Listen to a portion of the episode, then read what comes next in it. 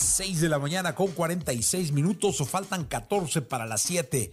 Un día como hoy, un día como hoy, pero de 1970, falleció una de las leyendas de la música, un guitarrista extraordinario, Jimi Hendrix. Aquí lo recordamos con cariño. Radiografía en Jesse Cervantes en Exa.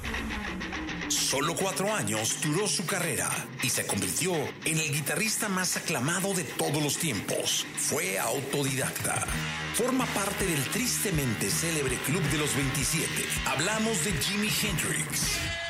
Johnny Allen Hendrix nació el 27 de noviembre de 1942 en Seattle, en los Estados Unidos. A los cuatro años, su padre decidió cambiarle el nombre a James Marshall Hendrix. Fue un niño tímido debido a problemas de violencia familiar. A mediados de los años 50, Hendrix asistía al colegio y tenía la costumbre de andar con una escoba para emular una guitarra. Solicitó por todos los medios, tanto a la escuela como a su familia, pero le fue negado.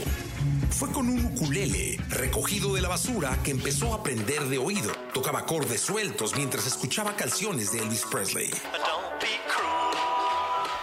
Fue hasta que tuvo 15 años que Hendrix se compró su primera guitarra acústica por 5 dólares. Practicaba a fondo varias horas del día, viendo a otros y aprendiendo de otros guitarristas. Jimmy fue un artista totalmente autodidacta.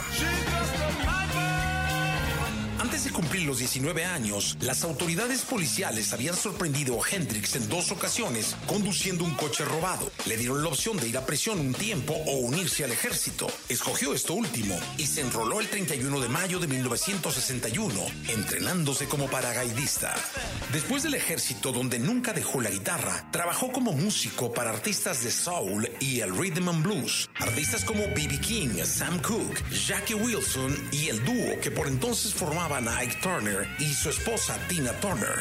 En 1964 formó en Nueva York su primer grupo y compuso algunas canciones. Por aquel entonces fue descubierto por Chas Chandler, el bajista del grupo The Animals, quien lo invitó a actuar en Inglaterra.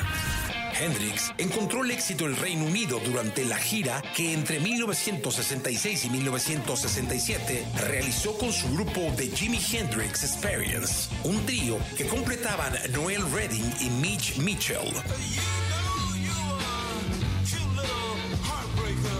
Su regreso a Estados Unidos se convirtió en un mito gracias a sus memorables actuaciones en los festivales de Monterrey y de Woodstock.